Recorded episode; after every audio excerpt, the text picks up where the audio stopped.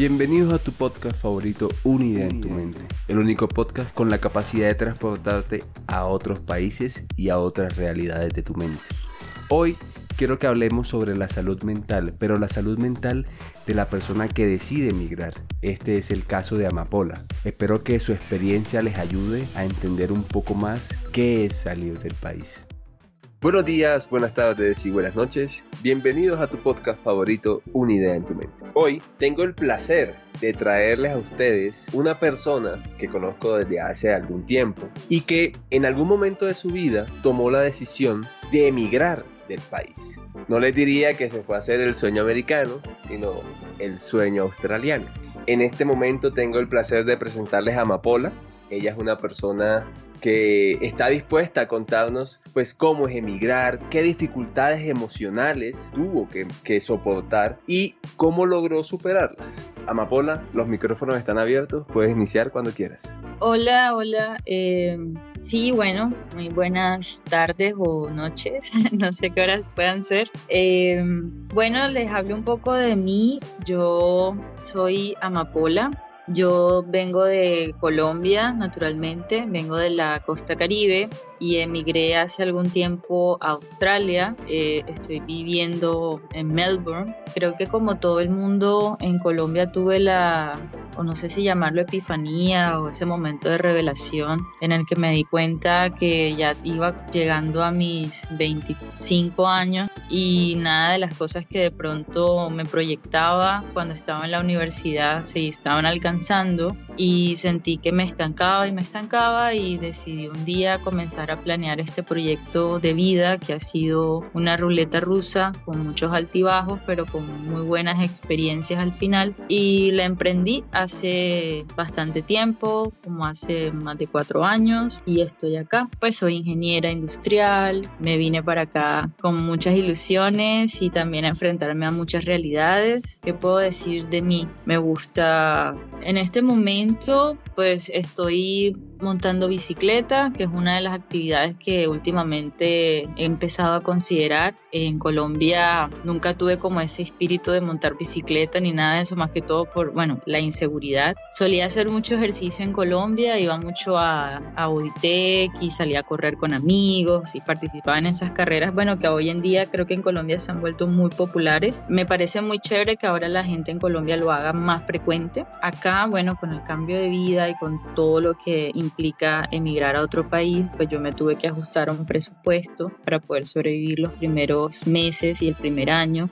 Entonces habían cosas que pues yo naturalmente ya no podía hacer, como pagarme un gimnasio, eh, de pronto como irme a arreglar las uñas o irme al salón a arreglarme el pelo, porque pues uno no sabe a dónde ir o tampoco entiendes el idioma. Eso fue otra completamente aventura. Eh, la cosa más irónica de todo es ir a un subway y pedir un sándwich que te lo armen con las cosas que tú quieres, pero cuando tiene que ser en inglés, el simple hecho de enfrentarme a que yo no podía decir nada porque no me sabía los nombres de, la, de los vegetales en inglés fue tan frustrante al principio que era divertido, pero me, me, me estresaba mucho. Entonces mi actual pareja se reía mucho de mí porque yo solo decía this, this, this and this. Y era como, como que la gente me miraba, ¿qué? Entonces eso fue bastante chocante. También otra experiencia cuando fui a un... Eh, aquí en Australia se llama Hungry Jacks, el famoso Burger King. Entonces mis primeras veces yendo a un Hungry Jacks, como verán, ah bueno, yo vine a Australia con un programa de inglés primeramente. Después obviamente extendí mi tiempo con estudios y todo, em, con otros estudios pues. Entonces cuando hice mis primeros meses de inglés en el colegio nos decían que bueno, la forma, la manera formal de preguntar o decir algo es esta. Entonces yo iba hasta el Hungry Jacks después de las clases y decía algo como, hello, good morning, um, I would like to have a burger. Can sí, claro, Lo, lo decía súper formal, súper estructurado, con lo cual realmente así no se habla en la normalidad. Y resulta que de pronto la persona, exacto, resulta que la persona viene de un background, su historia, ¿no? De, del país de donde viene, pues obviamente Australia, no es secreto para nadie, que es un país de migrantes, entonces hay mucha gente de muchísimas culturas, lo cual yo personalmente amo demasiado porque siento que este país es un país que es de todos, ¿sí? Que hay todas las culturas que te puedas imaginar. Entonces la chica, ponle tú que era de pronto de la India o de Nepal, y llegaba y me miraba con una cara súper confundida y me decía, what do you say? Entonces me decía algo como que, ¿qué dices? Y yo volvía y repetía el monólogo, pero más nerviosa, más confundida, y yo al final decía era como, burger, burger, y ella tampoco me entendía porque lo más cómico acá es que, bueno, la palabra burger en Estados Unidos la gente normalmente dice algo como burger, pero aquí se dice burger y suena un poco bueno, a los que somos costeños y somos colombianos, a la grosería, bueno, sí. Entonces para mí era muy difícil decir verga al principio porque era como que esto me suena a una grosería. Entonces todo eso, ¿no? Todo eso poquito a poquito en los primeros meses fue muy cómico. Ya después aprendí que tú solamente llegas al Hungry Jacks y dices como, ¿can I get? Eso es todo lo que necesitas decir. No necesitas decir ni buenas tardes, ni buenos días, ni ay señorita, qué bonita está, me puede por favor. De hecho, es este, en Colombia, pues nosotros somos un poco más formales algunas veces para pedir las cosas, ¿no? Aquí la gente, el inglés tiene esa facilidad que es como más práctica a la hora de utilizarse. A mí me gustaría que, que nos contaras un poco cuáles fueron esas situaciones emocionales, cuáles fueron esas dificultades que tú empezaste a experimentar cuando llegaste allá. Ya digamos que nos hablaste un poco sobre el idioma, que pues pienso que es algo que es bastante sencillo de entender cuando viajas a un país donde no se habla tu lengua materna y por más que uno haya estudiado en un, centro de enseñanza, en una universidad, en, un colegio, este, no es lo mismo ese, en este caso, en ese, este inglés formal, este inglés muy estructurado con el inglés real de la calle, del día a día. Aparte de esas dificultades, de ansiedad, de, estrés que te genera ese, ese, mismo acercamiento con este nuevo idioma, ¿qué otras dificultades lograste experimentar? Bueno, eh, hablando un poco del tema emocional, cuando pasaron los meses eh, de estar en, eh, aquí en, en, Australia y ya de superar un poco el tema del idioma, digamos que pasó un tiempo, empecé a entender y bueno, todo eso mejoró. El reto se convirtió en que la palabra emigrar es, no es solamente el hecho de moverte de, un, de una ciudad de un país e irte a otro, sino que implica algo más profundo que eso. Y es que estás partiendo tu vida en dos pedazos. La vida que tenías antes y la vida que vas a comenzar a tener ahora. Mucha gente no ve eso y yo incluida. Y cuando uno no entiende esa gran diferencia o esa, o esa profundidad o ese significado, pues tiendes a perderte mucho emocionalmente porque no entiendes el por qué comienzas a sentirte como comienzas a sentirte si tú inicialmente en tu vida anterior o en tu vida en tu país no te sentías de esa manera.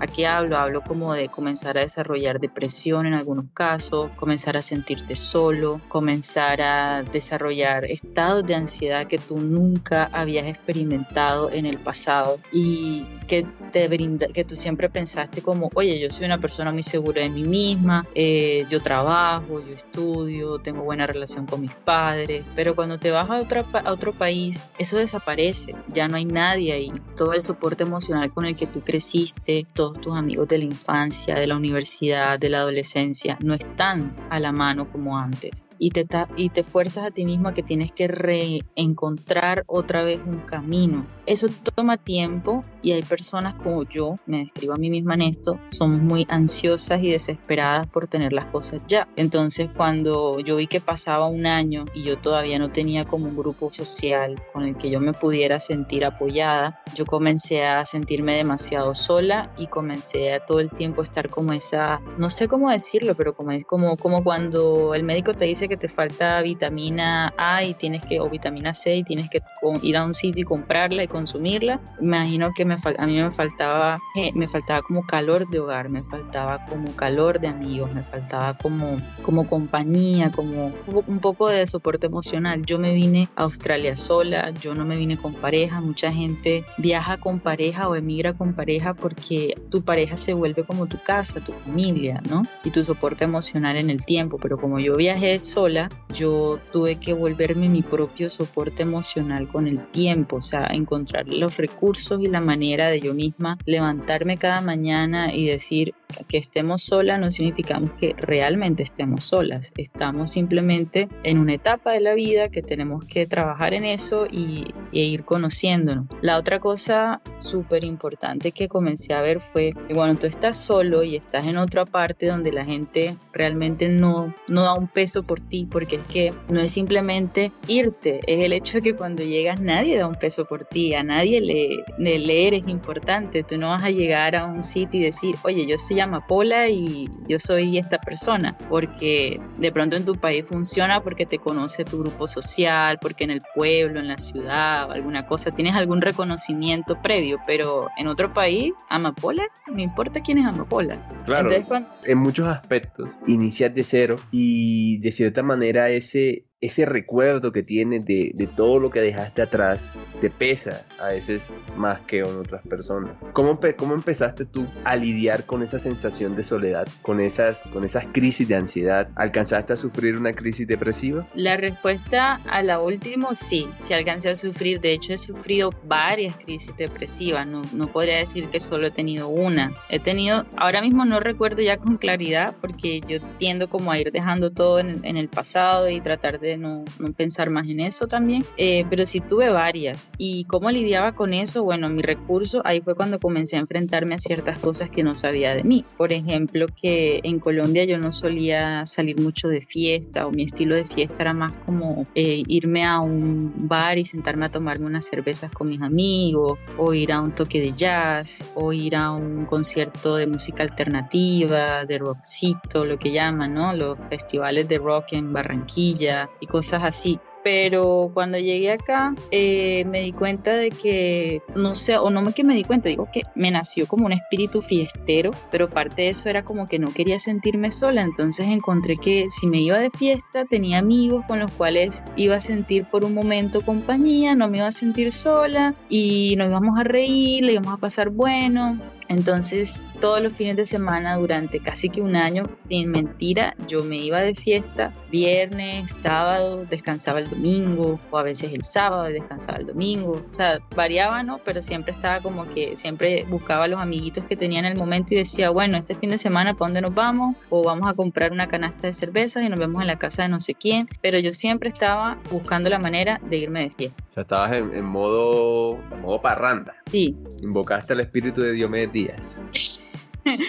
Sí, estaba en modo fiesta, en modo parranda y también el hecho de que aquí este país te hace ver una realidad que también fue muy chocante para mí. Cuando yo llegué aquí ya tenía 26 y yo me sentía en Colombia una persona muy adulta, ¿sabes? Me sentía una persona que debía estar preparada o para casarse o para comprar una casa o para como asentarse ya como una familia, ¿no? Cuando llegué aquí, las personas mayores que yo, que tenían 30 y pico o casi 40, la gente que fui, pues, fui conociendo poco a poco, me decían, pero si eres una bebé. Y yo decía, pero no, ¿cómo me vas a decir que soy una bebé? Tengo 26 años y yo como en ese, en ese empoderamiento de que soy un adulto, pues esa máscara con el tiempo se me cayó porque obviamente empecé a darme cuenta que uno tenía muchísimas falencias como persona, era demasiado inmadura todavía para la vida. Dos, pues obviamente me refugié mucho en la fiesta, así que no era como que alguien muy sensato en ese momento y me refugié mucho en el alcohol también. Entonces ahí también me di cuenta de que pues realmente yo madura pues para la vida, que ya era el momento de asentarse, no. Y me di cuenta de que de que en Colombia a uno lo obligan mentalmente a madurarse y no lo dejan de cierta forma vivir lo chévere de tener 20 años o de estar en los 20. Y cuando llegué acá me dieron me devolvieron esa oportunidad y entonces, pues ¿qué hice? Lo empecé a disfrutar. Aquí en Australia un pelado de 22, 23 años está, bueno, terminando una universidad, carrera, pero también hay muchos que están todavía decidiendo qué quieren estudiar y todavía tienen la década de los 20 para, para ponerse serio, perdón, de los 30 para ponerse serio. En Colombia tú llegas a los 30 y si no tienes un trabajo, pues ya no, muy difícilmente vas a conseguir un trabajo porque ya te consideran o demasiado calificado porque seguramente has estudiado carrera, maestría, especialización y entonces dicen, no, eh, usted está muy caro, no, necesitamos a alguien que esté apenas recién saliendo. O lo contrario, simplemente por tener 30 años ya no te, te consideran obsoleto, te consideran viejo en Colombia. Aquí tener 30 años eres un niño para la cultura australiana todavía. Yo creo que aquí la gente comienza a considerarte adulto como a partir de los 40. Y las mujeres inclusive acá tienen los hijos casi llegando a los 40. Entonces la vida acá muy diferente, o sea, es mucho más tranquila, no hay como esa presión de que tengo que terminar una carrera, de que tengo que demostrar que soy esta y esto. Obviamente aquí hay gente que se presiona y que, y que hace carrera y que hace camino y todo eso, pero no hay esa ansiedad como en Colombia de que te tienes que madurar porque se vuelve como una competencia. Yo tenía amigos en Colombia que me decían, yo a los 30 tengo que tener carro, casa y tengo que tener mi novia. Y era así, o sea, y si no llegaban a los 30 y no tenían alguna de las tres o las tres, era la frustración de la vida. Claro, entraban en crisis porque tenían unas metas que de pronto no se ajustaban a la realidad. Es correcto. Entonces al llegar aquí, pues yo me quité todo ese, todo es, digamos que toda esa carga de encima también. Entonces me comencé a sentir otra vez una pelada y pues obviamente eso también influyó en que mis inmadureces en muchos aspectos míos de mi personalidad empezaran a salir a flor de piel y cuando eso comenzó a salir, imagínense que ustedes pelean con, con demonios, pero que son versiones tuyas todo el tiempo, ¿no? Como que empecé a darme cuenta que Amapola tiene una amapola que le encanta la rumba, Amapola tiene una amapola que es floja para el estudio, Amapola tiene una amapola que si pudiera hasta consideraría casarse con un man con plata para no hacer nada en la vida, cosas así, ¿no? Suena cómico, pero son como todas las cosas que sí, que uno, uno en Colombia de pronto no se las imagina, pero cuando estás solo empiezas a enfrentarte a todo eso. Amapola es una persona que posiblemente tiene problemas emocionales traídos desde su infancia, de problemas familiares y cosas así, que comienzan a salir al estar solo, comienzan a salir al estar consumiendo licor, por ejemplo. Sí, yo entré en muchas crisis. Eh, una de ellas me acuerdo que estaba tomando una cerveza en casa de unos amigos y de pronto me salí de la fiesta y me senté en, un, en, una, en una esquinita, en un parque y empecé a llorar y a llorar y a llorar y a llorar y llamé a una amiga que me, que me dijo que me llegara a su casa y me quedara en casa de ella y me fui a quedar en casa de ella y la razón por la que estaba llorando y llorando era porque estaba triste, porque sentía que mi vida se había vuelto, eso que nada más llevaba como, como seis meses en Australia y sentía que mi vida se había vuelto simplemente estudiar e irme de fiesta, estudiar e irme de fiesta, bueno, estudiar, trabajar e irme de fiesta, estudiar, trabajar e irme de fiesta y sentía que, que no había sentido, que todo era como confuso, como que no entendía nada, como me sentía perdidísima. Sentía que estaba viviendo mi sueño, pero que al mismo tiempo estaba súper perdida. El tema de la construcción de amigos, aún sigo trabajando en eso. Ya tengo un núcleo de amigos y obviamente tengo una pareja y estoy como más fortalecida en ese aspecto, pero para llegar ahí me tomó años, o sea, me tomó un tiempo considerable. ¿Crees que de pronto, si no hubieras tenido la, la oportunidad de emigrar, todas estas situaciones emocionales que ya venían desde un pasado realmente no, no es algo que surge.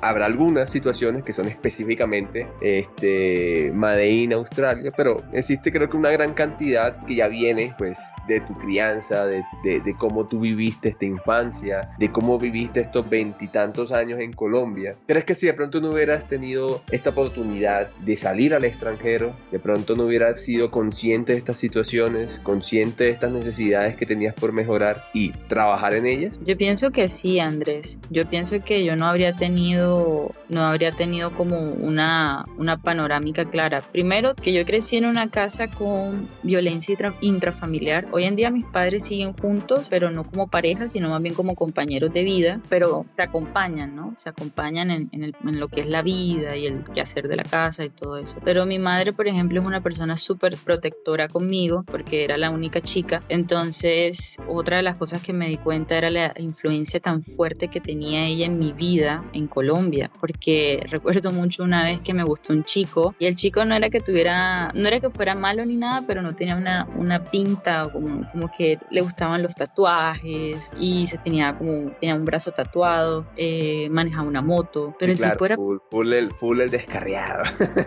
Eh, sí, el chico rebelde, chico malo, ¿no? Pero el tipo tenía encima una carrera, tenía una especialidad, trabajaba súper bien, ganaba bien, sino que era como su onda. Y me acuerdo que una noche yo ya tenía, ya yo había terminado universidad y estaba trabajando. Digamos que tendría por ahí 23 o 24 años. Eso es fantecito de viajar acá. Llegué como a las 2 de la mañana porque salí de las clases de la especialidad y me encontré con él y él iba a ir a entrenar a un sitio, a un parque. Yo lo acompañé por un rato, se hizo tarde y él me dijo, ven te llevo a la casa porque se hace tarde. Él me lleva y me deja en la puerta de mi casa. O sea, súper caballeroso y todo en ese sentido. Mi mamá, yo cruzo la puerta, me sienta en su cama y me dice que yo iba a seguir saliendo con él y que iba a empezar a llegar a las 2 de la mañana a la casa, porque llegué más o menos como a las 2, entonces que me fuera a vivir con él y que me fuera de la casa. Ese, ese, ese pensamiento así tan, digo yo, retrógrado, arcaico de, de madres que presionan a las hijas. Yo recuerdo que por dentro me reí y por fuera mantuve una cara muy seria y recuerdo mucho es, o sea, tengo muy, muy fijado ese recuerdo porque ese recuerdo fue también la antesala del por qué me fui de mi casa, porque me di cuenta de que si yo no me iba de mi casa, yo no iba a entender el mundo o no iba a poder conocerme a mí misma como yo quería, sin la presión de que mi madre tratara de influenciar cada paso que daba. Cuando llegué acá, ella trató de hacerlo tanto que ella me forzó a que la tenía que llamar todos los días y comencé a no hacerlo, comencé a reeducarla para que entendiera que me tenía que dejar hacer mi vida, que ya yo no estaba dentro de su, dentro, bajo su ala, pues, y que, y que como madre ella ya había hecho su parte y que ahora me tocaba a mí vivir mi vida. Claro, es esa sensación que tienen los padres sienten y que muchas veces nosotros, en general la población siente cuando alguien muy cercano se va, que es el, nido vacío, esa, esa necesidad de querer controlar, de querer este, manejar todos los aspectos de tu vida porque ya yo viví y yo sé lo que se te viene, entonces lo que quiero es como protegerte, pero a veces muchas veces esa protección lo que, lo que nos hace es invalidar nuestro propio ser y no permitirnos experimentar, no, no permitirnos conocer. Amapola, luego de, haber, de habernos contado un poco de las situaciones emocionales que, que las crisis de ansiedad, eh, las crisis depresivas, ¿cómo, ¿cómo llegó a ti esa revelación? ¿Cómo llegó a ti ese, ese insight? ¿Cómo llegó ese momento que se te prendió el bombillito y lograste superarla? ¿Cuál fue tu método? ¿Qué estrategia utilizaste para lograr esa estabilidad emocional que hoy tienes? Bueno, primeramente, terapia. Terapia es la mejor solución, yo creo que a la mayoría de los problemas emocionales que uno tiene. Yo personalmente no me considero la persona más, eh, ¿cómo se dice?, responsable con el hecho de ir a terapia, pero en su momento acudí, acudí a mi psicólogo y le comenté y sé que todavía tengo mucho, o sea, todavía estoy en el proceso, tengo que volver a retomar, pero en, hubo momentos en los que, pues, hice, hice terapia, eh, también hablé con personas que realmente me apoyaron, que de hecho no estaban aquí en Colombia, sino un núcleo de amigos en, en perdón, en Australia, sino un núcleo de amigos en Colombia para poder apoyarme y lo siguiente que hice fue darme cuenta que tenía que crecer. Amapola, tienes que superar todo esto, tienes que ponerte un tiempo y comenzar a hacerlo porque si no, tu sueño de estar acá o tu meta personal se va a empezar a desvanecer. Yo como deseaba tanto estar acá, bueno, entre otras cosas, al principio cuando dije que me venía, me, pues que, que la situación en Colombia y todo eso también, yo siempre quise emigrar a otro país. No solamente fue el hecho de, de la situación en Colombia, sino que desde muy, muy pequeña yo siempre quise vivir en otra parte. Entonces el tener la oportunidad de hacerlo realidad, un sueño que siempre tuve desde pequeña, era para mí como, como cuando una persona sueña con ser cantante y por fin se vuelve cantante y se vuelve famoso, ¿no? Tú te aferras a eso aunque haya momentos muy difíciles. Pues para mí no fue ni ser cantante ni volverme astronauta, sino simplemente lograr emigrar y irme a vivir a otro país. Y como ese era mi sueño de vida, pues yo me, yo me tenía que aferrar a eso y tenía que esforzarme por mejorar mi situación emocional y mental, mi salud mental, para poder continuar ese proceso. O de lo contrario, se iba a desvanecer. Entonces, pues me apoyé en terapia y también me puse la meta de que tenía que comenzar cosas sencillas como dejar de fiestar, dejar de tomar tanto, eh, ponerme a estudiar más, busqué la manera de, de tratar de construir amistades, eh, me volví más selectiva con la gente con la que me relacionaba, maduré ese aspecto de mi persona, eh, comencé a disfrutar mi soledad, aunque al principio no aguantaba sino máximo como una hora o dos y ya estaba ansiosa de querer ver a alguien y hablar con alguien. Hoy en día paso días, puedo pasar días sola y a veces lo necesito. Empecé a construir ese amor propio, eh, que no es solamente el aspecto físico, ¿no? De que, ay, soy guapa y eso, no, amor propio de verdad, o sea, quererte por dentro, aceptando que, que tienes defectos, aceptando que habrán días de tu vida en los que no vas a hacer lo que tú realmente quieres ser y lo súper eficiente que te gustaría ser, sino que simplemente no vas a hacer nada. Y no hay nada de malo con eso. El dejar de mirar la vida de otras personas y más bien enfocarte mucho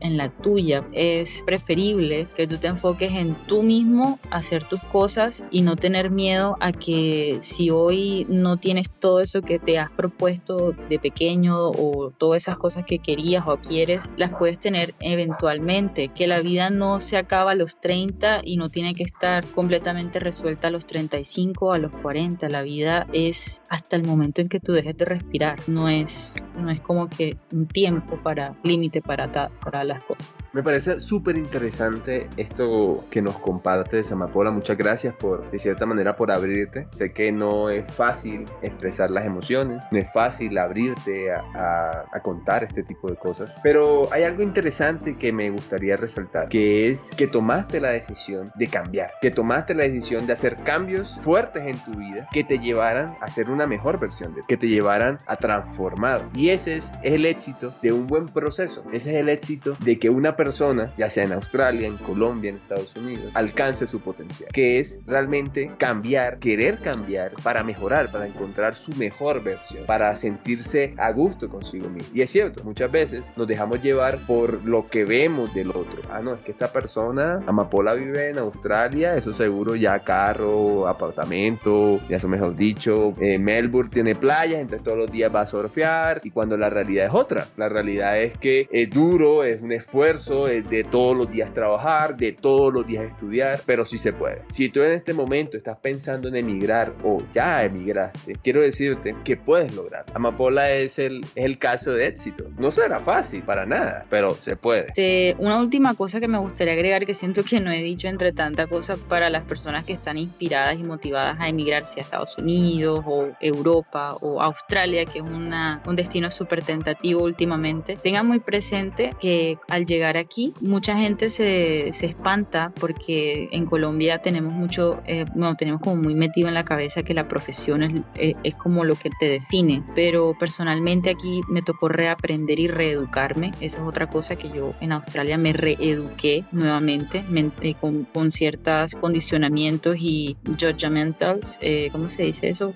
juzgamientos, y es que aquí realmente tú puedes ser profesional si tú quieres, pero no necesariamente vas a tener una mala calidad de vida si no lo eres. Y cuando vengas a Australia, si es que es tu destino o vayas a otro país, es bueno que te quites esos eh, etiquetas de la cabeza y no le tengas miedo o pena a trabajar o hacer trabajos que no sean calificados por un tiempo, pero que en conjunto te ayudan a construir ese, esa vida soñada o ese futuro o alcanzar ese, ese, ese nivel educativo que quieras alcanzar, que mucha gente pasa como por ese trauma. Yo he trabajado en limpieza por mucho tiempo también, pero yo nunca me, me, me sentí que estaba haciendo o que hago algo malo, de hecho me lo pagan muy bien, trabajo muy bien, todavía lo sigo haciendo, ya hoy en día pues ya tengo un proyecto de vida un poco más enfocado hacia mi profesión, pero no me arrepiento de haber comenzado y haberme dedicado a esta labor por varios años, porque me brindó la estabilidad económica que necesitaba, porque me enseñó de una forma muy bonita a ser humilde y a entender que las labores que las personas hacen cuando no son pasadas por una universidad no son menos que las personas que estudian en una universidad, al contrario, hacer labores manuales como limpiar, como construir, se requiere mucha destreza y es un trabajo tan digno como sentarse en una oficina y ser un gerente. Entonces, pues eso quería como compartir. Amapola, como una parte final para terminar este podcast, es algo que siempre le pido a, a todos mis invitados. ¿Qué consejo les darías a los oyentes sobre cómo enfrentar esas situaciones emocionales que tú viviste? Bueno, primero que todo les diría que no se asustaran si se sienten ansiosos, si se sienten solos, pero lo más importante pienso yo es que si ustedes empiezan a notar que algo no está bien con su cabeza y con su manera de pensar y salud mental en general, acudan a un buen terapeuta. Esa es la mejor manera de, lidiar con las emociones. Y lo otro es que si van a un país de un idioma diferente, eh, siempre tengan presente de antes de viajar, hagan la tarea, investiguen la cultura, aprendan un poco el idioma, tengan la mente abierta a conocer cosas diferentes, abran un poco su mente, se relajen, estudien bien la cultura y aprendan, pues tengan buenas bases del idioma para que puedan sobrevivir, porque eso es vital. Si es un país de habla de un idioma diferente al tuyo, ¿no? Muchas gracias, Amapola, por, por participar de este humilde podcast. Sin nada más que decir, quiero darte las gracias por haber participado y nos vemos en la próxima. Hasta luego. Hasta luego, chao. Con la música de yamendo.com me despido, sin antes invitarte a que me sigas en mis redes sociales como psicólogo Andrés G.O. Me encuentras en Instagram, YouTube, TikTok, Facebook. Espero que este episodio haya sido de tu agrado, que hayas entendido las dificultades y las cosas buenas que suceden al emigrar y nos vemos en la próxima. Hasta luego.